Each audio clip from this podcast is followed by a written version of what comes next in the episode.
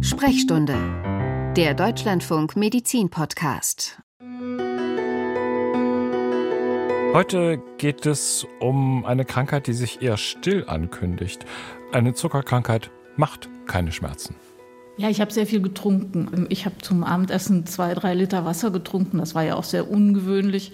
Beschwerden, also müde, fürchterlich abgenommen, wo mein Mann dann irgendwann sagt, jetzt reicht's aber langsam, obwohl ich alles in mich reingestopft habe, was ich nur finden konnte. Und irgendwann habe ich mich in einem fremden Spiegel gesehen und habe gedacht, das bist nicht du, das ist aber merkwürdig. Und ähm, ja, wehgetan hat da nichts. Das ist ja auch das Vertrackte an der ganzen Sache. Ne? Also es tut nicht weh, außer die Sehstörungen. Ja, die fand ich auch nicht so toll.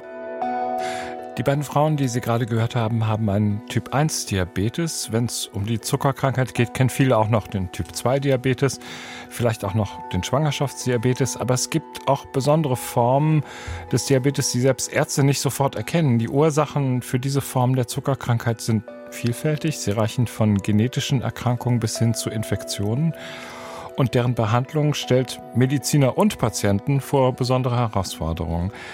Diabetes, rätselhafte Zuckerkrankheit, das Thema dieser Sprechstunde mit Martin Winkelheide. Unser Experte im Studio ist Professor Michael Roden. Er ist Direktor der Klinik für Endokrinologie und Diabetologie am Universitätsklinikum in Düsseldorf und er ist Direktor des Deutschen Diabeteszentrums ebenfalls in Düsseldorf. Schönen guten Morgen, Herr Professor Roden. Guten Morgen, Herr Winkelheide. Wenn man sich die Zuckerkrankheit anschaut, dann geht es häufig um zwei Dinge. Wird genug Insulin produziert und wirkt das Insulin noch so, wie es soll? Ist das das Wichtigste, was man wissen muss? Das ist, glaube ich, schon mal das äh, Allerwichtigste. Äh, wichtig ist vielleicht auch noch zu wissen, dass die häufigste Form ist nicht der Typ 1 Diabetes, sondern der Typ 2 Diabetes, der früher auch als Altersdiabetes bezeichnet wurde. Der aber häufig schon früher losgeht. Der zunehmend äh, häufig schon im jungen oder mittleren Erwachsenenalter beginnt und nicht so wie früher erst mit 60 oder, oder 70. Diese Form der Erkrankung macht mehr als 90 Prozent aller Fälle aus. Und hier ist die Hauptursache die gestörte Insulinwirkung. Das heißt, das Insulin tut nicht mehr das, was es eigentlich tun soll, mhm. nämlich genügend Zucker in die Zellen zu bringen und genügend Fett in den Zellen zu speichern. Wie läuft es denn normalerweise in einem gesunden Körper ab? Wir essen was, das wird verdaut und dann steigt der Zuckerspiegel im Blut an. Genau. Ähm, wir essen, das heißt, wir führen Kalorien zu. Ein wesentlicher Teil dabei sind Zucker, Kohlehydrate, natürlich auch Eiweiß und Fett. Und vor allem bedingt durch die Kohlenhydrate wird die Bauchspeicheldrüse angeregt, in speziellen Zellen, den sogenannten Langerhanschen Inseln, Insulin freizusetzen. Und das Insulin ist ein Hormon, das in der Folge wie ein ähm, Schlüssel das Tor aufmacht äh, in verschiedenen Körperzellen für den Zucker, und zwar für die Glucose, den äh, Traubenzucker, der dann in die Zellen einströmen kann und dort verbraucht wird, um Energie zu gewinnen oder auch gespeichert zu werden, weil nach der Mahlzeit muss ja nicht nur äh, die Energie verbraucht werden, sondern die überschüssige Energie wird gespeichert hm. in Form von hm, Glykogen ja. oder auch von Fett. Ja, dieses Speichern ist ja früher sehr wichtig gewesen, sage ich mal, als wir noch als Jäger und Sammler unterwegs waren, denn Essen gab es selten. Und wenn dann vielleicht mal reichlich, aber dann lange Zeit auch wieder nicht.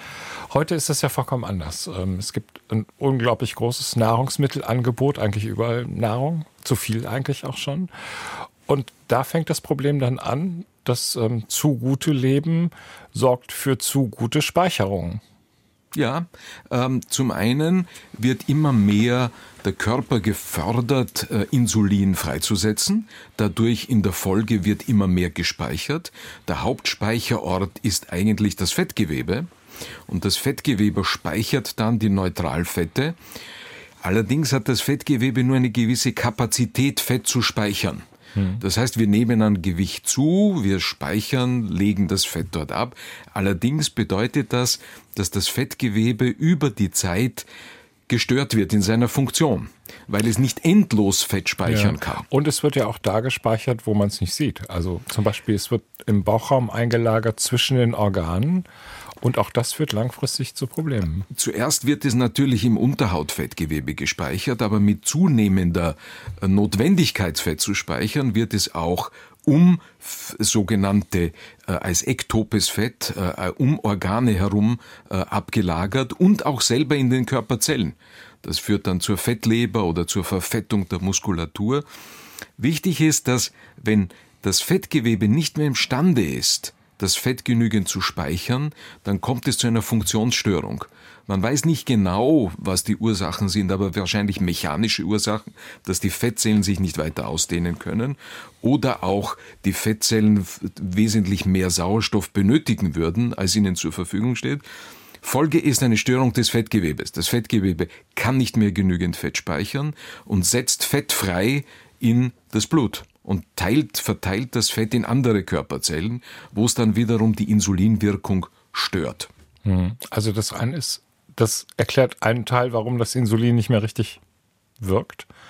Es erklärt aber auch ein bisschen schon die großen Risiken, die es gibt im Verlauf einer und im Vorfeld einer Diabetes 2 Erkrankung, nämlich ähm, dass es Organe gibt, die besonders gefährdet sind. Das Herz zum Beispiel. Ja, also es wird äh, dadurch im äh, Herz äh, Fett auch gespeichert. Zum einen, wenn die Fettgewebsfunktion nicht mehr ausreichend ist, kommt es auch zu entzündlichen Reaktionen. Und Entzündungen keine, sind nie gut. Ja, es ist keine Entzündung, die unmittelbar mit Fieber einhergeht oder, oder wie, wie bei einer Infektion.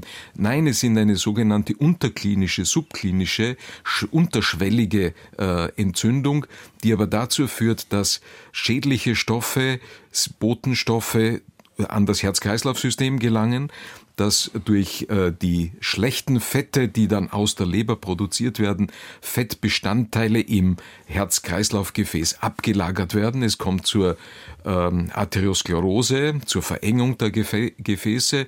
Und das Interessante ist dabei, dass wenn die Insulinwirkung nicht vorhanden ist, man zu viel Übergewicht hat, also insulinresistent wird, dass dann schon bevor eigentlich der Diabetes auftritt, schon Komplikationen wie ein Herzinfarkt oder ein Schlaganfall auftreten können. Mhm.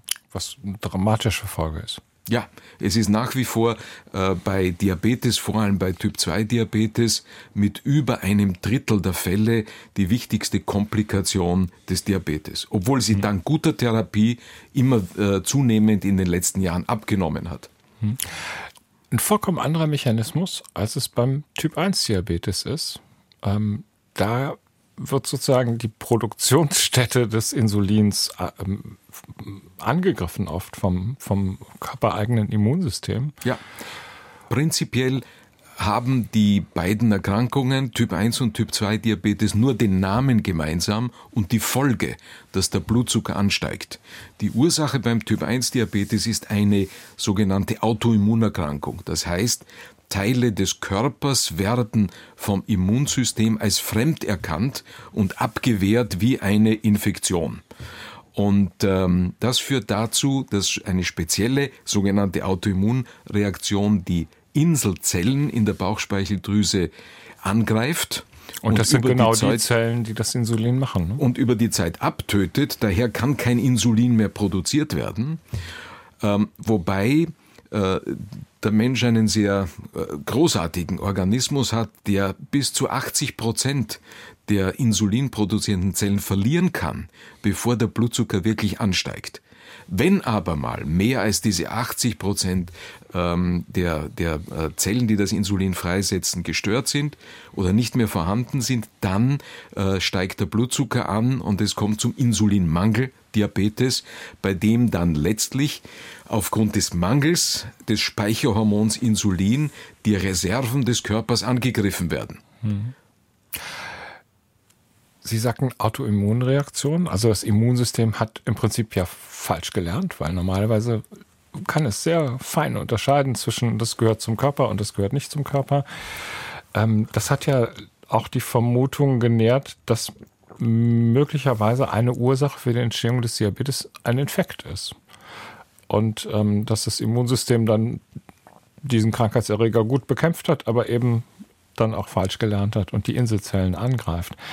Weiß man denn inzwischen, welche Erreger dahinter stecken kann? Ein, also es gibt ein Verdächtiger war ja zum Beispiel das Zytomegalovirus, ja, also, also ein gibt, Vertreter aus der Herpesfamilie. Ja, es gibt eine Reihe von Viren, die assoziiert werden mit dem Risiko für den Typ 1 Diabetes. Man kennt es als Modell, dass zum Beispiel Infektionen in der Schwangerschaft mit Röteln äh, auch das Risiko für Typ 1 Diabetes erhöhen. Also es gibt eine Reihe von Viren, die mit dem Risiko assoziiert sind. Ein spezielles Virus allein wurde bisher nicht äh, äh, erkannt als das, äh, als das auslösende Virus. Es gibt aber darüber hinaus auch Umweltfaktoren. So findet sich eine Verteilung, eine Nord-Süd-Verteilung bezüglich der Häufigkeit des Typ 1 Diabetes. Zum Beispiel Finnland hat eine sehr hohe äh, Prävalenz, eine sehr hohe Häufigkeit an Typ 1 Diabetes. Also es gibt Umweltfaktoren, äh, es gibt aber auch Ernährungsfaktoren äh, während der Schwangerschaft und vor allem während der ähm, äh, Zeit der äh, Milchfütterung zu frühes äh, Zufüttern von ähm, äh, Kuhmilcheiweiß erhöht auch das Risiko für Typ 1 Diabetes, eben durch Stimulierung einer solchen Autoimmunreaktion. Hm. Also viele Faktoren spielen eine Rolle. Früher nannte man das auch den jugendlichen Typ der Zuckerkrankheit. Ähm, tatsächlich betrifft es, wenn häufig eben Kinder, aber kann man als Erwachsener auch einen Typ 1 Diabetes bekommen? Absolut. Die Häufigkeit ähm, im Kindes- und Jugendalter ist sicher eindrücklich, aber über die Zeit ähm, kann der Typ 1 Diabetes, diese Autoimmunreaktion, bis ins hohe und höchste Alter auftreten. Hm. Man nimmt an, dass ähm, die, äh, das Ausmaß der Immunreaktion, also der Abwehrkraft äh, des Körpers, eine Rolle spielt, ob man früh oder erst sehr spät diese Autoimmunerkrankung Typ 1 Diabetes entwickeln kann. Letztlich sind mehr äh, ältere Menschen mit Typ 1 Diabetes beschäftigt als Kinder. Mhm. Man kennt das, äh, oder von früher kenne ich es auch, wenn, wenn man sieht, ähm, Patienten eben sich das Insulin, was der Körper nicht mehr selber bildet, sich als Medikament zuführen wollten. Dann haben sie sich vorher in den Finger gepiekst, dann haben sie Blutzucker gemessen und dann die entsprechende Dosis Insulin dann mit einer Spritze verabreicht, sich selber. Ähm, heute läuft vieles schon ein bisschen automatisierter ab, hat meine Kollegin Barbara Weber erfahren, die zwei Patientinnen mit Typ 1 Diabetes getroffen hat. Also ein CGM-System ist eigentlich so eine kontinuierliche Glukosemessung. Das heißt, wir haben einen Sensor, den muss ich alle zehn Tage neu setzen.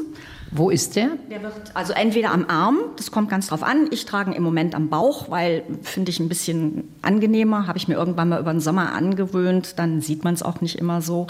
Die Insulinpumpe, da muss man eben halt auch alle paar Tage einen neuen Katheter legen. Die Insulinpumpe oder die Insulinpatrone hält bei mir recht lang, weil ich einen sehr, sehr geringen Insulinverbrauch habe. Aber die stecke ich mir meistens an den BH, da sieht man sie auch nicht und da ist auch jetzt im Winter muss man aufpassen, weil Kälte würde dann das Insulin zerstören. Das geht also auch ganz gut und ähm, ja. Und das heißt, da gibt es dann einen Zugang? Genau, das ist ein Zugang mit einer Nadel, die ist im Bauch oder auf der Hüfte, je nachdem. Man kann es, glaube ich, auch an die Beine, da habe ich es noch nicht gemacht.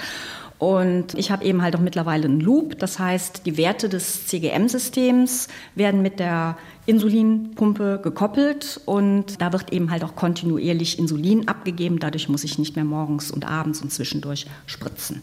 Jetzt nehmen wir mal an, ich möchte Ihnen ein Stück Schokolade anbieten. So, was machen Sie jetzt?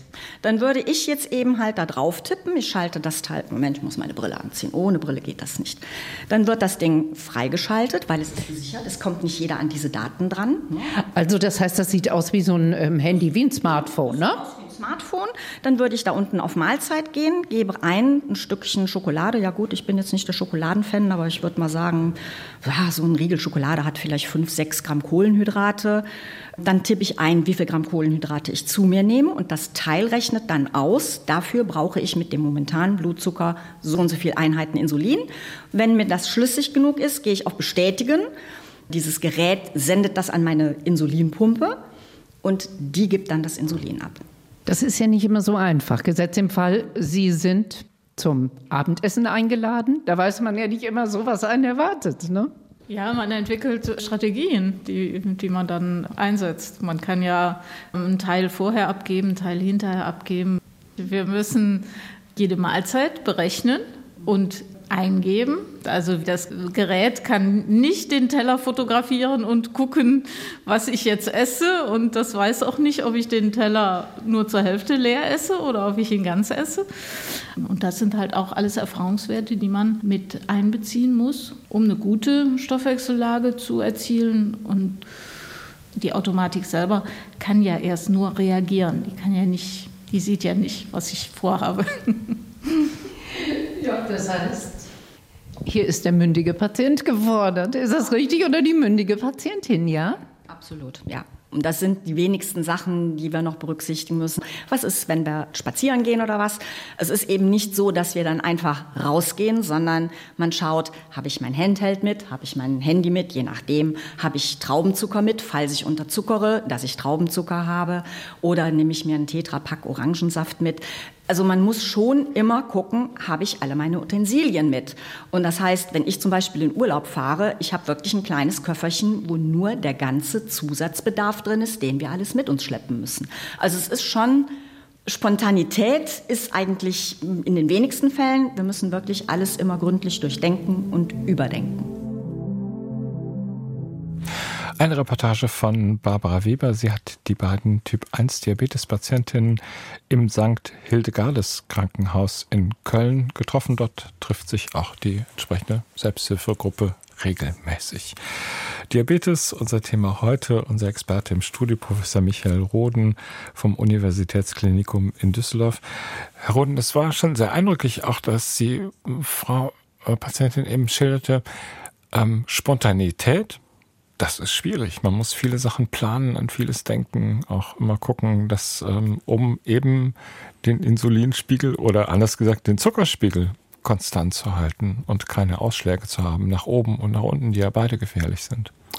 Das ist absolut richtig, aber äh, Sie müssen verstehen, das betrifft äh, nur einen kleinen Teil der Patienten mit Diabetes. Die meisten Patienten ähm, benötigen Insulin gar nicht oder erst sehr spät im Verlauf der Erkrankung, wenn auch bei Patienten mit Insulinresistenz, also wenn das Insulin nicht wirkt, auch über die Jahre, Jahrzehnte die Insulinproduktion versagt. Das heißt, viele Patienten benötigen gar kein Insulin. Aber es stimmt schon, jene, die Insulin benötigen, haben einfach mehr Aufwand durch die Erkrankung Wobei die Patientin hier in dem Beitrag sehr schön gezeigt hat, äh, was in den letzten Jahrzehnten technologisch äh, sich entwickelt hat. Wir haben heute Insuline, die fast so wie das körpereigene Insulin sehr rasch dazu führen, dass Zucker in die Zellen aufgenommen wird. Früher hatte man Insuline, die äh, gespritzt wurden ins Unterhautfettgewebe, bis sie ins Blut gelangt sind, hat es Zeit benötigt und die Wirkung war dann verzögert. Das ist nicht mehr der Fall. Man kann heute auch in der Betreuung, in der gegenseitigen Betreuung Patient, Arzt durch diese Daten aus diesen kontinuierlichen Zuckermessgeräten wesentlich mehr Information gewinnen und daher auch äh, individualisiert Insulintherapie betreiben. Hm. Also hier ist aber sehr viel ist ja entstanden. Auch, ja, aber das ist ja auch wichtig, weil es auch gilt, ähm, Langzeitfolgen oder mögliche Langzeitfolgen abzuwenden, den vorzubeugen. Da geht es dann vor allen Dingen um Schädigungen der Nerven auch und ja. des Augenlichtes. Äh, natürlich auch die Niere und letztlich immer mehr in den äh, letzten Jahren gewinnt auch die Fettlebererkrankung äh, von Bedeutung, neben den Herz-Kreislauf-Erkrankungen, die nicht unbedingt direkt mit der Blutzuckereinstellung ganz genau zu tun haben, aber natürlich auch relevant sind. Und mit Hilfe der neuen äh, Zuckermessgeräte kann man ähm, auch sehr individuell ähm, die Verläufe des Blutzuckers anpassen und auch erheben die sogenannte Time in Range, also wie lange befindet sich jemand in der richtigen, in der therapeutischen, äh, im therapeutischen Bereich der Blutzuckereinstellung. Mhm. Sie sagten vorhin, Typ 2 Diabetes ist natürlich viel häufiger. Gucken noch mal kurz auf die Konzepte der, der Therapie. Das eine ist Gewichtsmanagement, ja. Bewegungsmanagement. Gibt es auch medikamentöse Optionen inzwischen? Also, so wie sagen, das Wichtigste ist, äh, wen, wenn man übergewichtig ist, weniger äh, an Energie zuzuführen, als man verbraucht. Also mehr Sport und weniger Essen. Medikamente in den letzten äh, zehn Jahren hat sich das äh, Portfolio an Medikamenten dramatisch erweitert. Vor allem in den letzten Jahren gibt es äh, die Gruppe dieser sogenannten GLP-1-Rezeptoragonisten, die zusätzlich zur Blutzuckersenkung auch eine signifikante Gewichtsreduktion ermöglichen, was sehr hilfreich ist bei den übergewichtigen, häufig Typ-2-Diabetespatienten und die sogenannten SGLT2-Hämmer, die imstande sind, vermehrt Zucker über den Harn auszuscheiden und darüber hinaus auch noch eine positive Wirkung auf die Nierenfunktion der Patienten haben. Und es steht eine Reihe von anderen Medikamenten vor der Tür. Ihre Fragen und Erfahrungen. Wir haben einen ersten Hörer. Andreas Meyer ist am Telefon. Schönen guten Morgen. Guten Morgen. Also ich, bei mir ist das vor einigen Jahren festgestellt worden, Diabetes. Ähm, allerdings sind die Werte, wenn man jetzt gerade misst, waren immer normal. Nur der Langzeitzucker, der fast die ist. Also ich habe das auch mal so gemacht, dass ich über einen, einen ganzen Monat, also einen, den ganzen Tag über gemessen habe. Egal ob nur kurz nach dem Essen oder zwei Stunden nach dem Essen. Und das waren immer Werte, die waren normal dafür. Nur halt der Langzeitzucker passt nicht. Ja. Stellt sich jetzt die Frage, woran das liegen kann. Herr Mayer, ich, ich, ähm, wir haben Ihre Frage mitbekommen. Die Verbindung ist extrem schlecht. Also vielleicht nochmal, Herr Roden, ähm, wenn die Werte bei den Messungen erstmal normal erscheinen, aber der Langzeitwert nicht stimmt, was, wo, woher kann das kommen und was kann man da machen? Also die Frage ist jene, ähm, was ist wirklich normal? Ja, äh, normal sind äh, Werte, die im nüchternen Zustand unter 100 liegen und nach Mahlzeiten äh, nicht wirklich über 140. Alles, was darüber ist, kann schon zu einer Erhöhung des Langzeitzuckerwerts, den nennt man HB1C. Ähm, das ist die, die Zuckerbindung an, ein, an den Blutfarbstoff, den man messen kann. Es gibt seltene Formen, wo der äh, HB1C-Wert falsch hoch sein kann. Das ist aber sehr selten. In Wirklichkeit empfehle ich äh, wirklich mal genau vielleicht mit so einem ähm, nicht invasiven Messgerät, zu einem kontinuierlichen äh, Blutzuckermessgerät eine äh, Messung durchzuführen. Oder auch wenn die Werte sonst ganz normal, wirklich normal wären, sogar einen Zuckerbelastungstest zu machen. Wie, äh, wie viel Werte brauche ich, um zu so einem Langzeitzuckerwert zu kommen, also einem aussagekräftigen? Äh, also man benötigt auf jeden Fall einen nüchternen Wert in der Früh, äh, vor jeder Mahlzeit, einen dann scheinbar nüchternen Wert und sehr wichtig sind die zwei Stunden Werte nach einer Mahlzeit. Da sind die Grenzwerte für nüchtern 100 und für nach einer Mahlzeit weniger als 140 mhm. Milligramm pro Deziliter. Und dann haben Sie noch sozusagen das zweite Testverfahren angesprochen? Es gibt ein Testverfahren, ähm, wo man, ähm, ohne jetzt Produktnamen zu nennen, wo man nicht mit einem CGM, also kontinuierlicher Messung, sondern wo man eine kleine Sonde, äh, zum Beispiel im Oberarm einsetzen kann und dann mit einem Gerät auch den Zucker, wann immer man will, ablesen kann. Das sind die beiden Methoden, die sehr aussagekräftig sind, wenn man sich nicht in den Finger stechen will. Hm, kann man auch machen. Das kann man natürlich auch machen. Also, Herr Mayer, ich hoffe, wir haben Ihnen mit der Frage weiterhelfen können. Und am Telefon ist Herr Karawas aus Aachen. Schönen guten Morgen. Ja, guten Morgen. Äh, ich habe angerufen, weil ich also ein Problem habe. Ich bin 77 Jahre alt und der Arzt hat mir gesagt, ich leide an Polyneuropathie. Das sind drei griechische Wörter. Ich fange von hinten an. Pathie ist das Pathos, das Leiden. Neuro, das sind die Nerven und das Polis bedeutet viel. Das sind also viele Ursachen möglich.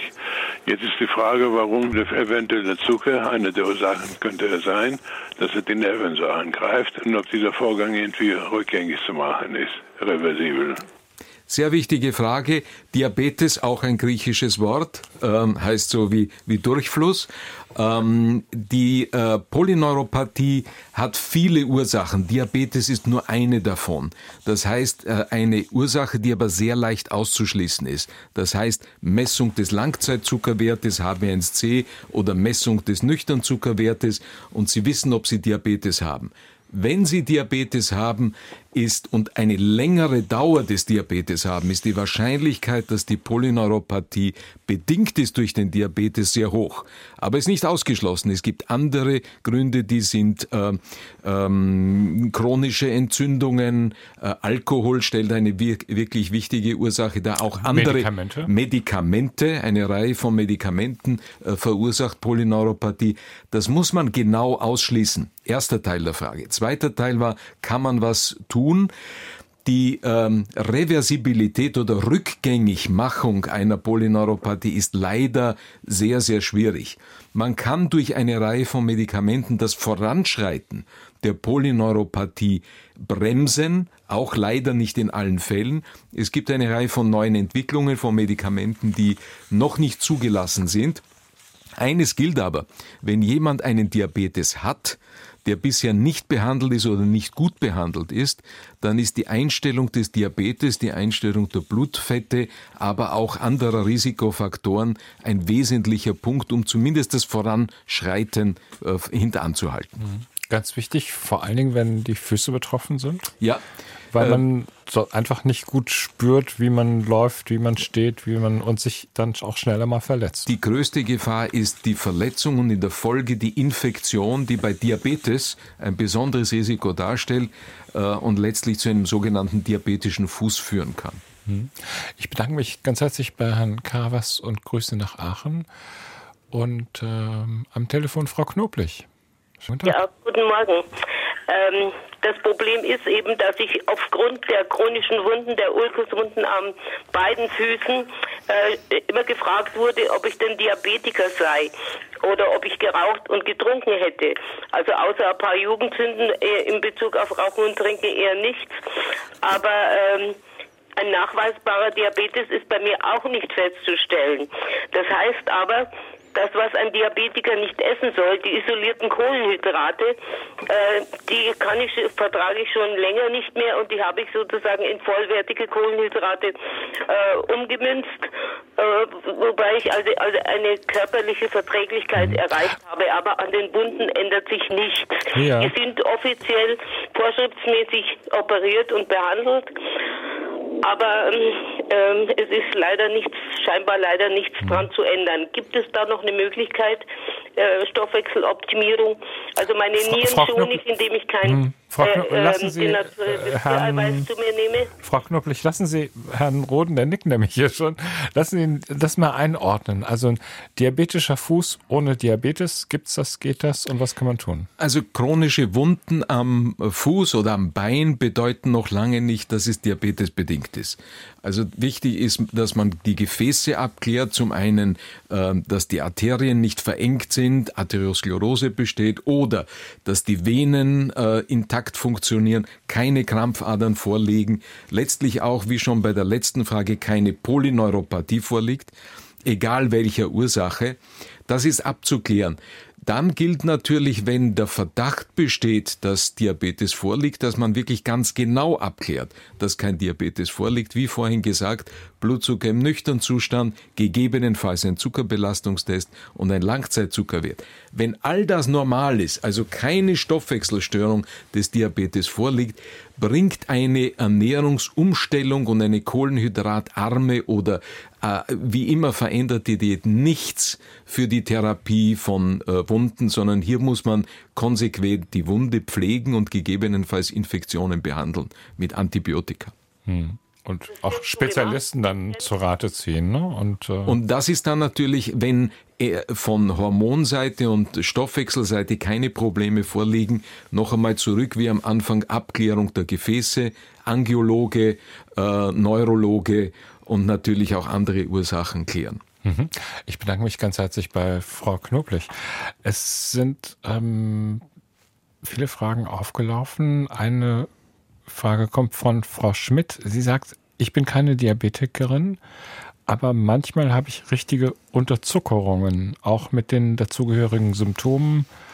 Und das tritt vor allem vormittags, am frühen Nachmittag auf. Wie kommt das und was kann ich dagegen tun?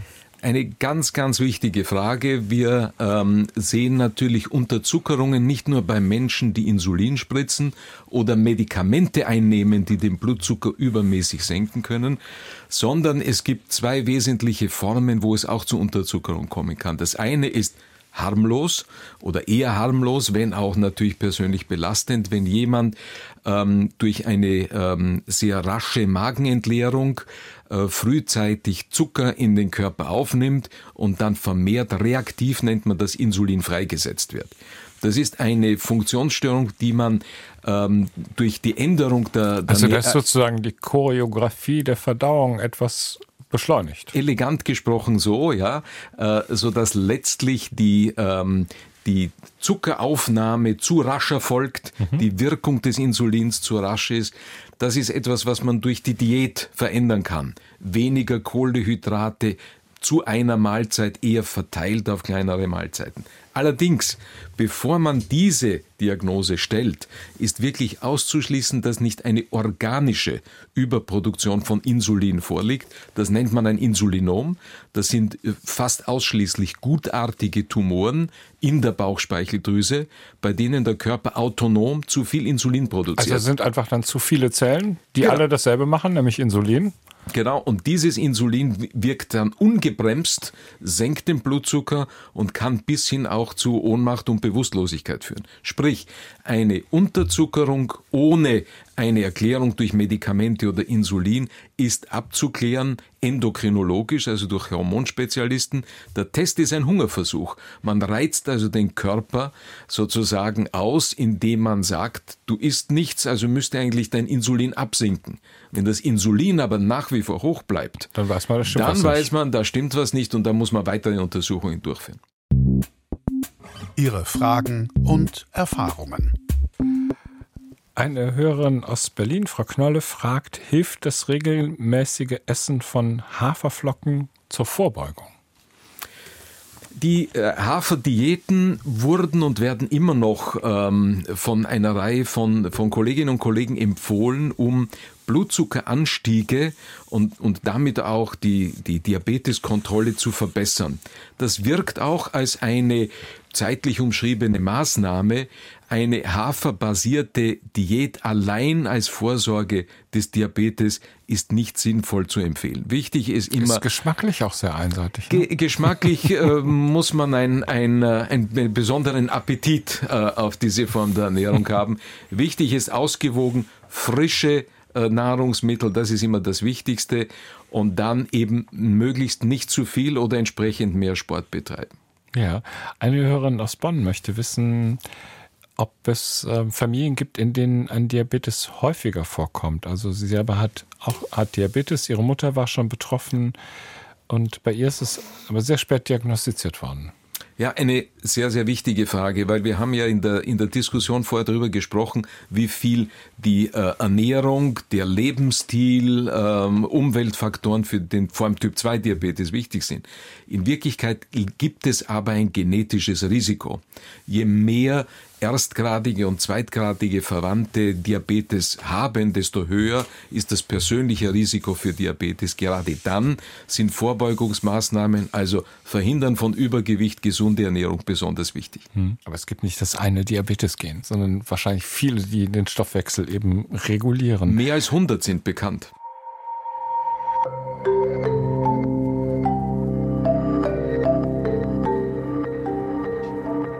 Bevor Herr Roden erst weitere Fragen von Ihnen beantwortet, gucken wir uns einen Aspekt des Typ 2 Diabetes etwas genauer an, nämlich den Anfang, wenn es so ganz langsam losgeht. Am Telefon Professor Carsten Müssig, er ist Chefarzt der Klinik für Innere Medizin, Gastroenterologie und Diabetologie am Franziskus Hospital Hardenberg der Niels Stensen Kliniken. Schönen guten Tag, Herr Professor Müssig. Hm, guten Tag, Herr Winkelheide. Woran erkenne ich denn, ob ich an einer Vorform, einem Prädiabetes leide? Vielleicht, äh, um, um die Frage richtig beantworten zu können, dass wir äh, einmal auch die Definition ähm, des Prädiabetes nennen. Und ähm, ein Prädiabetes liegt vor, wenn die Blutzuckerwerte erhöht sind, aber noch nicht die Kriterien für den Typ-2-Diabetes vorliegen. Das bedeutet, ähm, durch eine Blutzuckermessung im nüchternen Zustand oder nach einem sogenannten oralen Glukosetoleranztest. Das bedeutet, es wird eine Zuckerlösung getrunken und dann nach zwei Stunden der Wert gemessen.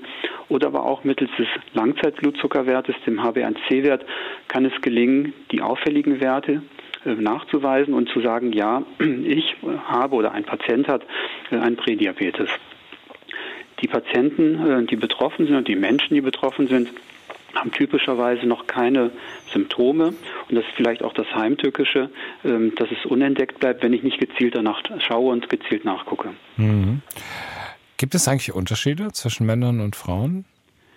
Was, was die ähm, Erkrankung angeht. Ja, genau. Also äh, tatsächlich ist es so, dass Frauen ja im Prinzip bis zu den Wechseljahren auch vor dem Diabetes geschützt sind ähm, und weniger häufig am Diabetes erkranken. Das ändert sich dann nach den Wechseljahren. Dann holen die Frauen in Anführungszeichen auf und erkranken häufiger im, im Vergleich dann auch zu den Männern. Ähm, bei den Frauen ist vielleicht nochmal die Besonderheit, dass es da eine Situation gibt, wo vielleicht auch schon ein erhöhtes Risiko angezeigt werden kann, nämlich während der Schwangerschaft kann es zum sogenannten Gestations- oder Schwangerschaftsdiabetes kommen und anzeigen, dass ein erhöhtes Risiko besteht, in späteren Lebensjahren an einem Typ-2-Diabetes zu erkranken. Das ist dann mhm. vielleicht nochmal eine Besonderheit bei den Frauen. Ja. Nun reden wir über den Prädiabetes. Das heißt, gibt es eigentlich das, die Möglichkeit, das Risiko, dann nachher tatsächlich krank zu werden, ähm, zu reduzieren? Ja.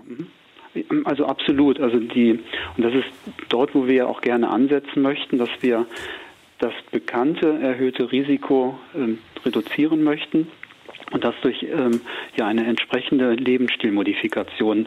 Was versteht man darunter? Das ist insbesondere, indem Einfluss genommen wird auf die Ernährung, dass eine in vielen Fällen eine kalorienreduzierte, aber eine ballaststoffreiche, ausgewogene Kost gewählt wird äh, und vor allem die körperliche Aktivität, dass die gesteigert wird.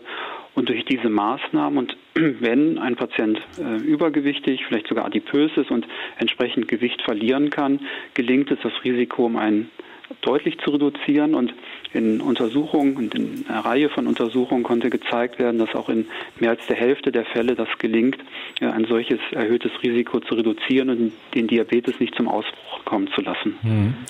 Ähm, manchmal sagt man ja, Sport ist so wirksam wie ein Medikament. Kommt das in dem ja. Fall auch hin? Ähm, also diese Lebensstilintervention, ähm, wenn wir die Kombination sehen, Ernährung plus die Bewegung ist sogar effektiver als ein Medikament. Also gerade die, diese großen Untersuchungen, die weltweit durchgeführt worden sind, ähm, die ich angesprochen habe, im Vergleich zu einem beim Diabetes eingesetzten Medikament, dem Metformin, war es doppelt so wirksam, als wenn eine rein medikamentöse ähm, Therapie stattgefunden hat. Mhm. Ich wollte auf einen besonderen Fall noch eingehen. Es gibt ja Menschen, die sind normalgewichtig, die sind sportlich mhm. und die haben trotzdem Prädiabetes. Was ja. raten Sie denen? Also tatsächlich äh, erleben wir es immer wieder, diese Konstellation, ähm, die Sie jetzt beschrieben haben. Für die gilt ähm, erstmal genauso auf eine ausgewogene Ernährung zu achten, ähm, auf ähm, weiter die Fortführung der Aktivität der körperlichen äh, auch zu achten. Ähm, dann gibt es Dinge, die vielleicht gar nicht so im Bewusstsein sind, ähm, aber zum Beispiel auch ähm, auf einen ausgewogenen und guten Schlaf zu achten. Auch das, äh, eine Schlafstörung gehen mit äh, einem erhöhten Diabetesrisiko einher. Äh, möglich, sich eine äh, Situation zu verschaffen, dass der berufliche und der private Stress in Grenzen gehalten wird. Das sind Dinge, die dann auch äh, dort berücksichtigt werden sollten, um auch da ein erhöhtes Risiko möglichst zu reduzieren. Typ 2 Diabetes beginnt schleichend. Das war Professor Carsten Müssig. Er ist Chefarzt der Klinik für Innere Medizin, Gastroenterologie und Diabetologie am Franziskus Hospital Hardenberg der Nils Stehensen Kliniken. Ich danke Ihnen ganz herzlich für das Gespräch. Ja, vielen Dank, Herr Winkleide. Ihre Fragen und Erfahrungen. Wir reden über Diabetes heute und Ihre Fragen beantwortet Professor Michael Roden vom Universitätsklinikum in Düsseldorf. Eine Hörerin aus Karlsruhe hat angerufen, Frau Nagel, und ähm, sie berichtet von einer besonderen Form des Diabetes, einem mitochondrialen Diabetes bei Muskelerkrankungen. Und sie fragt, ähm, was kann man da machen? Kommen da auch Medikamente, also medikamentöse jenseits von ähm, Metformin in Frage? Mitochondrialer Diabetes ist sehr selten. Ähm, was, wird, was, ist das eigentlich? Ja, der, die Funktion der Mitochondrien ist gestört und ähm, die äh, Mitochondrien kommen ja äh, primär von der Mutter äh, auf, das, ähm, auf den Nachwuchs und daher ist das ein, ein mütterlich übertragener Diabetes. Und Moment, aber die Mitochondrien sind ja eigentlich so die Kraftwerke ja. in den Zellen, die viel Energie freisetzen. Aber wie kommt das, dass dann plötzlich weniger oder nicht genug Insulin hingemacht wird? Ja, das ähm, die, die Mitochondrien spielen eine besonders hohe Rolle dort, wo äh, Zellen besonders aktiv sein müssen. Und insulinproduzierende ah. Zellen sind besonders aktiv, mhm. müssen ja, wie wir vorher schon gesagt haben, sehr rasch auf sich ändernde Zuckerkonzentrationen im Blut reagieren. Innerhalb von Millisekunden, Bruchteilen von Sekunden. Das heißt, dort gibt es sehr viele Mitochondrien, Störungen deren Funktion, stören die Freisetzung von Insulin und simulieren dann äh, zum Teil so etwas wie einen Typ-1-Diabetes, einen Insulinmangeldiabetes. Dazu kommt aber noch was anderes, dass andere Körperzellen, die ebenso ähm, reich sind an Mitochondrien, also eine wichtigen, äh, wichtige Rolle im Energiestoffwechsel haben, betroffen sind. Das ist die Leber und das ist natürlich auch das zentrale Nervensystem, das Gehirn. Demgemäß findet man beim mitochondrialen Diabetes oft auch andere Funktionsstörungen, Nervenfunktionsstörungen, auch Leberfunktionsstörungen. Die Therapie, das war die Frage, ist, wenn ein echter Insulinmangel besteht, letztlich Insulin als bestes Medikament. Metformin äh, hat eine Wirkung auf den Energiestoffwechsel, die wir, obwohl es das älteste Medikament ist, das wir verwenden, nach wie vor in seiner Wirkung nicht genau bekannt ist. Aber letztlich bleibt in erster Linie Insulin, wobei häufig sehr geringe Dosen an Insulin ausreichend sind. Neue Medikamente, die direkt auf die Mitochondrienfunktion wirken, sind aktuell in Entwicklung, aber noch nicht zugelassen. Am Telefon Herr Henrich aus Berlin. Schönen guten Tag. Schönen guten Tag. Bitte sehr. Ja, ich bin 74 Jahre alt, wiege 76 Kilo und äh, habe einen HbA1c-Wert von 6,2 festgestellt. Beginnende Polyneuropathie an den Füßen. Das heißt also, ich habe unter den beiden Ballen eine Missempfindung. Beim Stimmgabeltest jetzt aktuell habe ich nach nach vier Achteln, was das heißt, weiß ich nicht. Die Stimmgabel wurde ja da drauf gesetzt und nach vier Achteln habe ich nichts mehr gespürt. Muss, äh, muss aufgrund einer Hirnoperation L-Tyroxin und äh, Hydrocortison nehmen. Und mir wurde jetzt empfohlen, äh, Metformin früh und abends jeweils eine Tablette zu nehmen. Ist das äh, angezeigt oder habe ich andere Möglichkeiten von diesem, ja, gehört habe ich ja, es ist Prädiabetes wohl noch oder so, wegzukommen? Also, ein Langzeitzuckerwert von 6,2 erfüllt noch nicht die Kriterien für einen Diabetes. So wie Sie richtig sagen, das nennt man Prädiabetes. Und im Prädiabetes gelten die Empfehlungen die Sie vielleicht zuvor gehört haben von meinem Kollegen Müssig, ähm, Ernährungsumstellung, ähm, sehr wichtig auch gerade bei beginnender Polyneuropathie Bewegung, regelmäßige Bewegung, so möglich. Eine Therapie mit Metformin, insbesondere wenn man nicht übergewichtig ist, noch keinen manifesten Diabetes hat, ist nicht zwingend notwendig und hat nicht wirklich eine äh, Indikation. Mhm. Herr Hendrich, dann danke ich Ihnen ganz herzlich für den Anruf. Grüße nach Berlin. Und ähm, wir haben eine ganz wichtige Frage von einer Hörerin aus Leipzig bekommen. Sie ist 33 Jahre alt. Sie hat einen Typ 1 Diabetes und sie berichtet, sie hatte mittlerweile die fünfte Fehlgeburt trotz einer guten Einstellung. Und sie fragt, was kann sie da machen?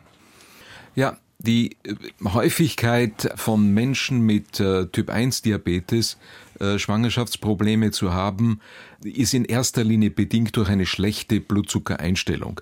Ist die Blutzuckereinstellung optimal und man wünscht sich während der Schwangerschaft eine noch striktere Blutzuckereinstellung als außerhalb der Schwangerschaft. Aber ist das gegeben, dann ist die, ähm, sind Probleme mit äh, häufigen Aborten nicht äh, direkt auf den Diabetes zurückzuführen, sondern müssen von einem entsprechenden äh, Gynäkologen äh, und Experten äh, weiter abgeklärt werden. Also muss man nochmal sich umfangreicher auch beraten lassen. Absolut, absolut. Mhm. Ja, ähm, am Telefon Kai Dietze aus Hoyerswerda. Schönen guten Tag. Ja, schönen guten Tag. Ich habe äh, folgende Frage der Bruder hat, äh, äh, ist also Diabetiker, ist im Blutzucker gut eingestellt, macht in der Woche tatsächlich viermal anderthalb Stunden Sport im Fitnessstudio. Ähm, er konsumiert aber aus meiner Sicht sehr viel Zucker. Jede Tasse Kaffee, da kommen zwei Löffel Zucker rein. Er isst viel Kuchen. Und äh, wenn ich mit ihm schimpfe, sagt er, aufgrund des Sportes ist das völlig in Ordnung, dass er so viel Zucker zu sich nehmen kann. Das kann ich mir nicht vorstellen. Äh, das wäre die erste Frage. Die zweite Frage ist, der Vater hat Zucker, der Bruder hat Zucker. Kann ich da jetzt drauf warten oder muss das nicht sein? Hm.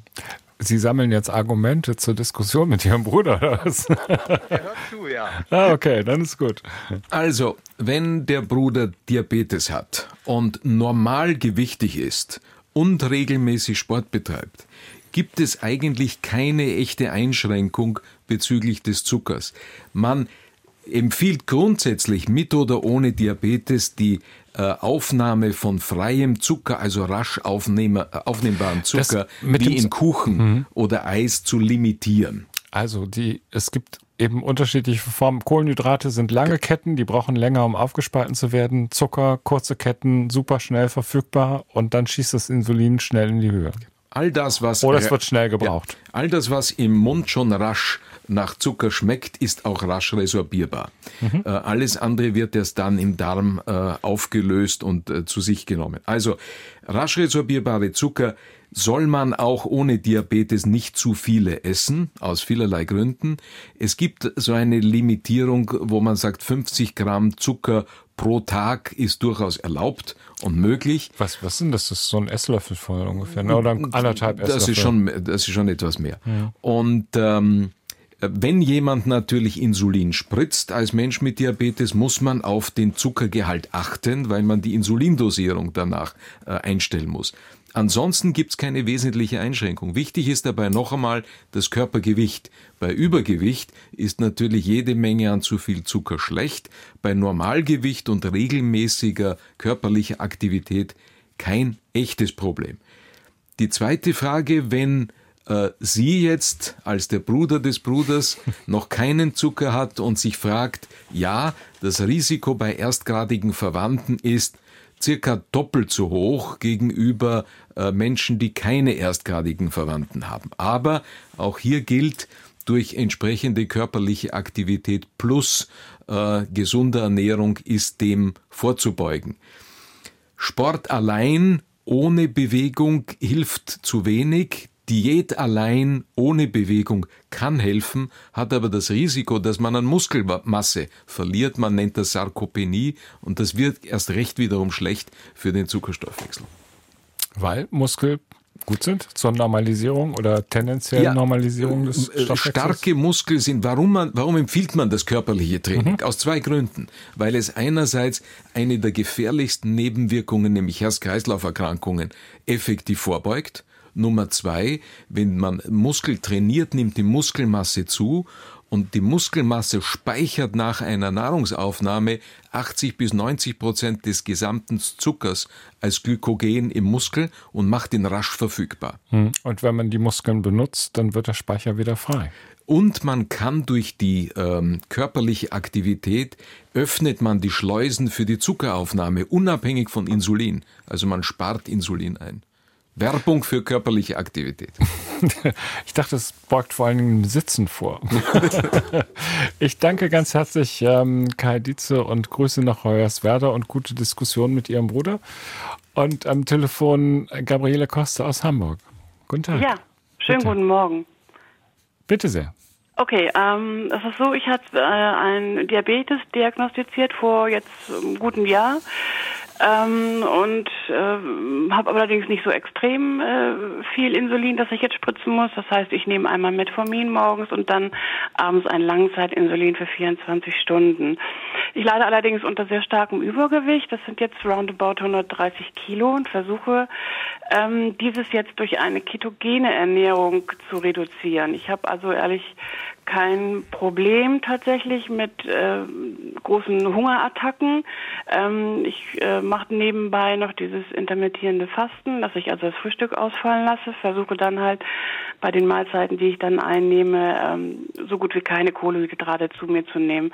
Habe das jetzt gemessen, bin jetzt so in einer, ja weiß ich gar nicht, leichten Ketose oder weiß nicht, wann das ist. Ich glaube 0,2 habe ich jetzt ähm, Ketonkörper irgendwie und äh, wollte fragen, ob das was ist, was über kurz oder lang hilft, ob man das äh, so machen kann oder ähm, also natürlich mit Bewegung und so und ähm, oder was Sie was Sie dazu sagen. Frage ist angekommen. Also, die Frage ist, wie leicht oder wie schwer ist das Übergewicht natürlich? Äh, wenn das Übergewicht doch deutlich ausgeprägt ist, ähm, dann wird man möglicherweise die Therapie ein bisschen ändern. Ketogene Diäten sind sehr effektiv kurzfristig, zum Teil mittelfristig, langfristig können sie sehr schlecht durchgehalten werden. Intermittierendes Fasten vielleicht besser. Vorteile des intermittierenden Fastens werden aus der Literatur sehr heterogen äh, beurteilt. Soll heißen, es gibt Studien, die sagen sehr erfolgreich, andere sagen, bringt eigentlich wenig. Äh, insbesondere bei ketogenen Diäten und gleichzeitiger Metformineinnahme muss man aufpassen, weil Metformin fördert schon von Haus aus äh, die Bildung von Laktat, eine meistens nicht klinisch relevant, aber unter ketogenen Bedingungen ist das nicht unbedingt so positiv. Was man überlegen muss, ist, ob man nicht äh, bei starkem Übergewicht und nur geringer Insulindosierung eine alternative Therapie erwägt.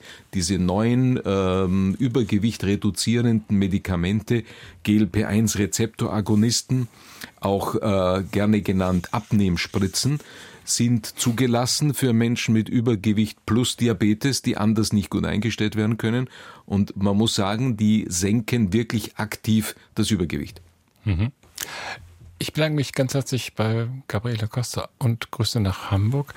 Nochmal zu der sogenannten Abnehmspritze. Ähm, das funktioniert recht gut. Eine mögliche Nebenwirkung, die man festgestellt hat, ist, es ist schwierig, das wieder abzusetzen. Ich würde es anders formulieren. Es ist relativ leicht abzusetzen. Ach. Allerdings nimmt man relativ leicht auch wieder an Gewicht zu. Soll heißen, äh, die Effekte der äh, Abnehmspritze sind gebunden an die Einnahme. Also sprich an die äh, Durchführung dieser, dieser Therapie.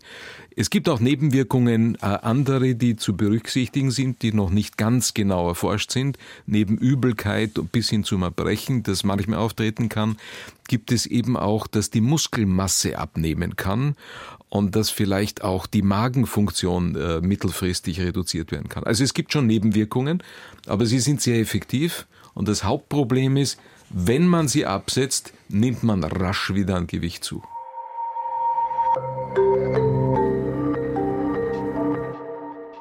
Herr Fuhrmann aus Berlin ist Handchirurg und ihm liegt die Hand sehr an Herzen. Und er sagte, ähm, wir hätten über die Blutentnahme aus dem Finger ähm, auch gesprochen. Und er sagt, die, der, die Fingerspitze ist doch so empfindlich, nach der Zunge am schmerzempfindlichsten im Körper. Es gibt doch Ohrläppchen. Da kann man doch hervorragend Blut entnehmen, mit weniger Schmerz und weniger Infektionsgefahr. Ja, ähm, das möchte ich vielleicht ein bisschen äh, aphoristisch beantworten. Wir haben zwei Ohrläppchen und wir haben aber zehn Finger. Äh, was ich damit sagen will, ist die Möglichkeit, äh, das Ohrläppchen ähm, vor allem bei Menschen, die Typ 1 Diabetes haben und mehrfach am Tag äh, Blutzucker messen sollen, äh, bieten sich die Ohrläppchen nicht wirklich so auf Dauer gut an. Hm. Äh, aber Wir haben ja auch schon mittlerweile gehört und diskutiert, es gibt die für diejenigen Menschen, die sehr häufig Blutzucker messen müssen oder Zucker messen müssen, weil das misst ja nicht im Blut, diese kontinuierlichen Zuckermessgeräte oder diese Messgeräte, mit denen man selber den Zucker abrufen kann aus dem Unterhautgewebe. Diese Möglichkeiten ersparen einem, wenn es notwendig ist, die zu vielen Blutabnahmen, aus welchem Körperteil auch immer. Hm. Wir wollen mal Sorgen gegensteuern. Eine ähm, Großmutter hat angerufen und sie sagt, ähm, wenn zwei Großeltern, also beide Großeltern Diabetes haben, muss man dann das Enkelchen auf Diabetes testen lassen. Das ist zweieinhalb Jahre jetzt. Da besteht kein, äh, keine Notwendigkeit. Man muss aber sagen, wir haben jetzt immer geredet über das erhöhte Risiko Verwandtschaftsrisiko bei Typ-2-Diabetes. Es gibt auch ein erhöhtes verwandtschaftliches Risiko bei Typ-1-Diabetes, also dem, der eher im Kindes- und Jugendalter auftritt.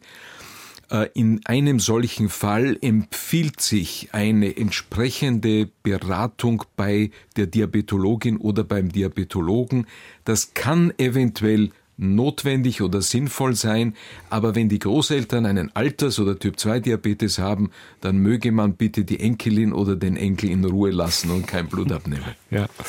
Ähm, eine Hörerin hat uns gemeldet, dass eine Freundin von ihr ist Diabetikerin, seit sie zwölf ist, also zumindest wurde es da diagnostiziert, aber auf Typ 1 wurde sie behandelt. Und 20 Jahre später stellt sich raus, dass sie schon seit der Kindheit einen Typ 2 Diabetes hat ungewöhnlich? Das Kann ist eine, vorkommen? Ja, das ist eine sehr spannende Frage. Es ist nicht gewöhnlich, es ist durchaus ähm, eher ungewöhnlich. Allerdings ähm, rezente Forschungen der letzten Jahre, an denen auch äh, unser Institut beteiligt war, zeigen, dass es doch etwas mehr gibt, um Sie jetzt nicht äh, zu sehr irritieren zu wollen, aber es gibt mehr als nur einen Typ 2 Diabetes. Es gibt möglicherweise vier Untertypen und einer dieser Untertypen oder Subtypen des Typ-2-Diabetes zeichnet sich aus durch einen Insulinmangel, wie bei Typ-1-Diabetes, nur nicht bedingt durch eine Autoimmunreaktion, also eine